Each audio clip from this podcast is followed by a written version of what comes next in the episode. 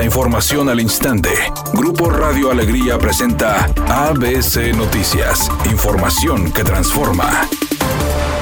El gobernador del estado Samuel García exhortó a los ciudadanos y a sectores productivos de Nuevo León unirse en un frente común para combatir la crisis hídrica, señalando que la zona metropolitana de Monterrey sufre de un déficit del 30% de agua, por lo que llamó a los sectores agrícola e industrial a ceder mayores volúmenes de agua para hacer frente a las necesidades de la población en este verano 2022. Además destacó que aunque los industriales han cedido 500 litros por segundo de los mantos acuíferos que tienen concesionados, es necesario que la ayuda sea mayor, de manera temporal, algo que subrayó no significa quitarles el agua.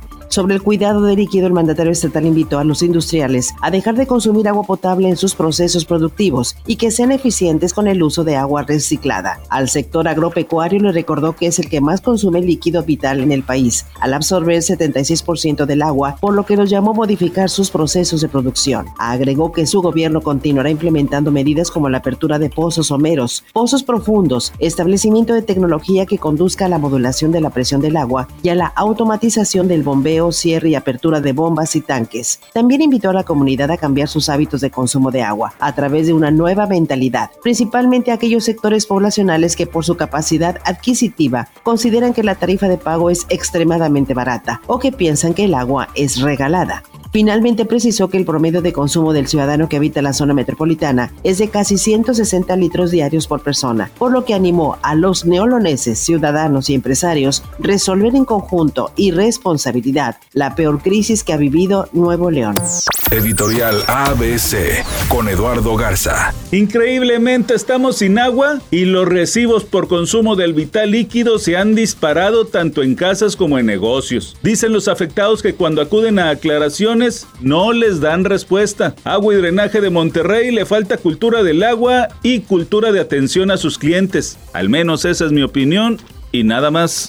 ABC Deportes informa, regresa el fútbol femenil a la ciudad. Hoy el equipo de Tigres, 7 de la tarde, se enfrenta contra el equipo de Querétaro femenil. Es el debut de Carmelina, la nueva entrenadora del equipo de Tigres en casa. Mientras que las rayadas que vienen de una derrota dolorosa van a enfrentar a Puebla femenil. Partido que es a las 9 de la noche. Ojalá que tengamos buena asistencia para apoyar a nuestros equipos femeniles.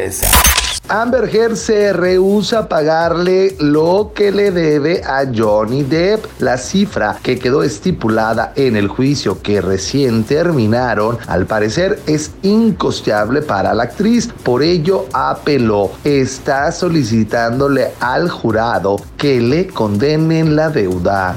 Es un día con cielo parcialmente nublado y ambiente de bochorno. Se espera una temperatura máxima de 36 grados, una mínima de 28. Para mañana martes se pronostica un día con cielo parcialmente nublado, una temperatura máxima de 36 grados, una mínima de 22. La actual en el centro de Monterrey 29 grados.